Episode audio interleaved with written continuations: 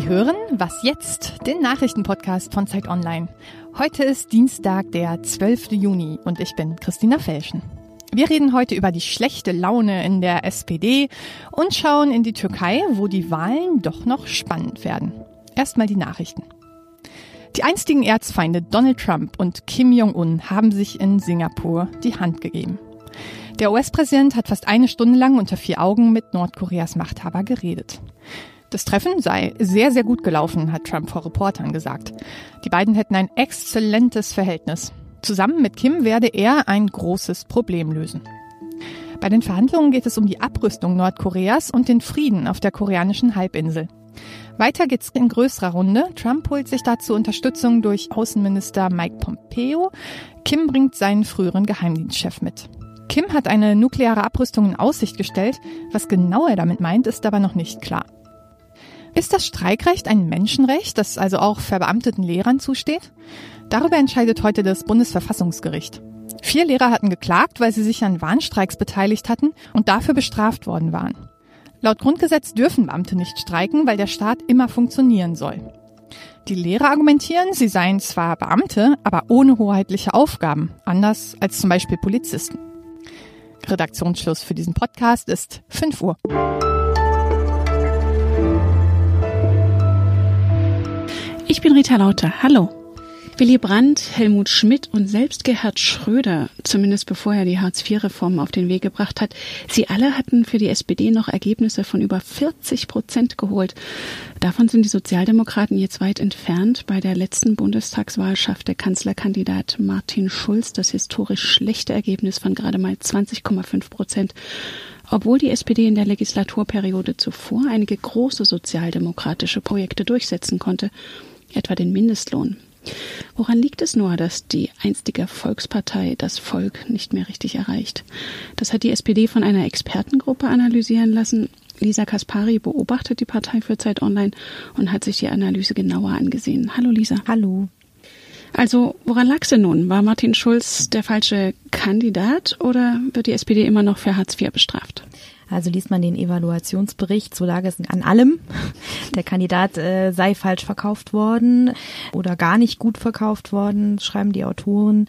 Seine Kandidatur war nicht vorbereitet. Sigmar Gabriel hatte in den Jahren vorher die Parteizentrale demotiviert, zum Teil auch verwirrt, nicht für einen klaren Kurs der SPD gesorgt und all das führte eben dazu, dass es so geendet ist, wie es geendet ist. Und welche Schlüsse zieht die SPD jetzt daraus?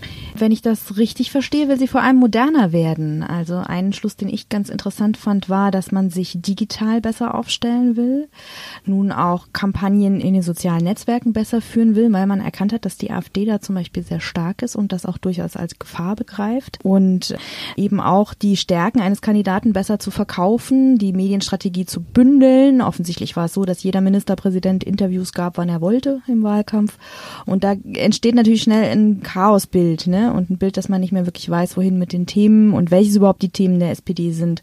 Soziale Gerechtigkeit wurde nicht ausdekliniert. Also sie haben über sachgrundlose Befristungen gesprochen, anstatt zu erklären, was sie denn eigentlich erreichen wollen. Es war also alles sehr formalistisch. Und das heißt, es geht vor allem der SPD jetzt darum, an der Kampagnenfähigkeit zu arbeiten. Okay, Kampagnenfähigkeit ist ja das eine, das ist quasi die Form. Und das andere ganz Entscheidende sind die Inhalte, die offenbar nicht ganz klar geworden sind. Und Reanalis, die Parteivorsitzende, hat ja nun letztens auch sich zur Flüchtlingspolitik versucht zu positionieren und mit dem Satz überrascht, man könne ja nicht alle aufnehmen. Soll das jetzt die vielbeschworene Erneuerung der Partei sein? Ja, du sprichst einen wichtigen Punkt an. Beim Thema Flüchtlinge ist der Streit einfach noch nicht ausgefochten in der Partei. Andrea Nahles hat für ihren Kurs da auch, sage ich mal in Anführungszeichen, Grenzen aufzusetzen. Bei den Sozialdemokraten, vor allem in den Kommunen, relativ viele Unterstützer, auch in der Fraktion. Aber es gibt natürlich auch linke Sozialdemokraten, die das ganz schrecklich finden. Und das ist eben so ein Beispiel. Ne? Martin Schulz ist im Wahlkampf nach Sizilien gefahren, hat auf das Schicksal der Bootsflüchtlinge hingewiesen. Andererseits war Sigmar Gabriel unterwegs und sprach von Begrenzung. Und da äh, muss man einfach jetzt mal eine Klärung herbeiführen, wobei Frau Nahles auch nicht verrät, wie die herbeigeführt werden soll. Also ich bin mal gespannt, ob die denn kommt. In Umfragen liegt die SPD ja jetzt noch unter dem schlechten Wahlergebnis vom September. War es ein Fehler, nochmal in die Große Koalition einzutreten? Tja, das ist eine gute Frage. Ich persönlich finde, vor dem Hintergrund der weltpolitischen Situation ist es schon gut, dass wir eine stabile Regierung haben. Aber es gibt natürlich keinerlei Veränderungen zu den vier Jahren zuvor. Ne? Wieder klaut die Kanzlerin der SPD jeglichen möglichen Erfolg, den sie erzielt. Und die Partei ist zerstritten und schlecht gelaunt und das strahlt sie eben auch aus und das ist nicht gerade sexy für den Wähler. Wenn sie so weitermacht, dann wird es richtig dramatisch für die SPD. Und das wissen die Führungsleute auch. Und das Traurige ist, dass sie nicht so wirklich wissen, wie sie aus diesem Tief wieder wieder rauskommen. Also schlecht gelaunte Sozialdemokraten auch nach dieser Analyse. Vielen Dank, Lisa Kaspari. Gerne.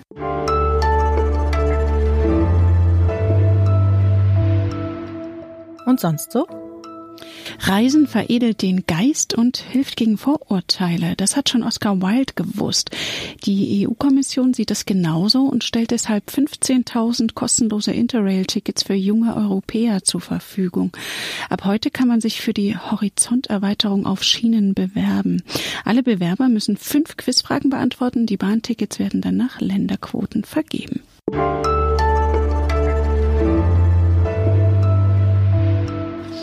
Hier in Deutschland dürfen die türkischen Wahlberechtigten schon jetzt ihre Stimme abgeben. In weniger als zwei Wochen sind dann die Wähler in der Türkei selbst dran. Recep Tayyip Erdogan will sich als Präsident bestätigen lassen. Außerdem wird ein neues Parlament gewählt. Damit will der autoritäre Staatschef seine Macht weiter zementieren. Zeit Online Politikredakteur Hassan Gökaya hat das Land kurz vor der Wahl besucht. Er ist jetzt bei mir im Studio. Hallo Hassan. Salam Rita. Ja, Hassan, man hört, dass du in der Türkei warst. Du warst auch in Istanbul unterwegs. Dort gab es ja vor fünf Jahren die Proteste gegen den Abriss des Gezi-Parks, die schließlich zu landesweiten Demonstrationen gegen Erdogan wurden. Was ist davon jetzt noch zu spüren? Ja, ich kann ja vielleicht erstmal sagen, was ist davon vor allem noch zu sehen. Also der Park steht da tatsächlich noch, die Bäume stehen da noch. Man sieht, dass die Menschen sich da gerne hin zurückziehen in der so hektischen Metropole. Und es sieht derzeit tatsächlich auch nicht so aus, als wenn der Park abgerissen wird. Die Leute, mit denen ich dort gesprochen habe, die sagen, dass die Regierung sich das momentan wahrscheinlich nicht traut, weil einfach die Symbolkraft dieses Parks einfach zu groß ist. So gesehen haben die Protestler tatsächlich einen Sieg erzwungen. Man muss aber auch sagen, dass aus der Gezi-Bewegung heute an sich so nichts mehr zu spüren ist. Also es ist keine politische Partei daraus entstanden, es gibt keine nennenswerte Anlaufstelle und da gibt es verschiedene Gründe. Zum einen natürlich, weil die Regierung seit den Gezi-Protesten und vor allem seit dem gescheiterten Putschversuch deutlich strikter gegen die Opposition vorgeht. Zum anderen liegt das aber auch daran, dass die Gezi-Protestler aus völlig verschiedenen Lagern kamen. Das war ja damals das Besondere und daraus ist eben nicht eine Partei entstanden, weil die Menschen einfach zu unterschiedlich notwendig sind. Damals also landesweite Proteste, die sich gegen weit mehr richteten als den Abriss von Bäumen für eine Kaserne. Dann gab es eben, wie du gerade schon gesagt hast, ja den Putschversuch mit der Verhaftung und Entlassung zehntausender Menschen. Den Ausnahmezustand gibt es nach wie vor. Oppositionelle Medien haben kaum noch eine Stimme. Die Wahlen müssten doch für Erdogan jetzt ein Selbstläufer sein, oder? Nein, das wären sie nicht. Ich prognostiziere sogar, dass Erdogan am Tag vor der Wahl mindestens so aufgeregt sein wird wie die Opposition. Das liegt daran, dass die Opposition mehr oder weniger diesmal erstmals offiziell eine Allianz gegründet hat. Und das liegt auch an dem Kandidaten Muharrem Ince, also der Kandidat der größten Oppositionspartei. Der Mann polemisiert, der Mann schreit, der Mann kann äh, auf die Leute zugehen, also eigentlich Stärken, die man sonst nur von Erdogan kennt. Und er ist gerade unglaublich erfolgreich. Erdogan hingegen ist gerade für seine Verhältnisse relativ lasch. Man weiß auch nicht genau warum. Und wenn man die Stimmen der Opposition zusammenzählt, dann kommen da wirklich wirklich Werte inzwischen zwischen 45 und 52 Prozent heraus. Das heißt also, für Erdogan ist es auch eine Zitterpartie, denn er muss ja auf mehr als 50 Prozent der Stimmen kommen, um als Präsident wiedergewählt zu werden. Also hat sich die Stimmung im Land gedreht. Ja, die Stimmung hat sich im Land gedreht. Nicht wenige Leute haben mir auch gesagt, dass es vielleicht die spannendsten und undurchschaubarsten Wahlen sind, die die Türkei seit Jahrzehnten erlebt. Ich war auch in Anatolien und äh, man muss sagen, dass Erdogan ganz klar noch gerade in den ländlichen Regionen sehr stark ist, dass er da immer noch viel Rückhalt hat, vor allem die religiösen Gruppen. Aber unter den Nationalisten, die eben auch zu seiner Wählerschaft gehören, sind auch sehr viele unzufrieden. Sie lassen sich nicht mehr ganz so triggern von den alten Sprüchen, die Erdogan immer wieder ablässt. Und man merkt auch, dass die Wirtschaftskrise die Menschen treffen.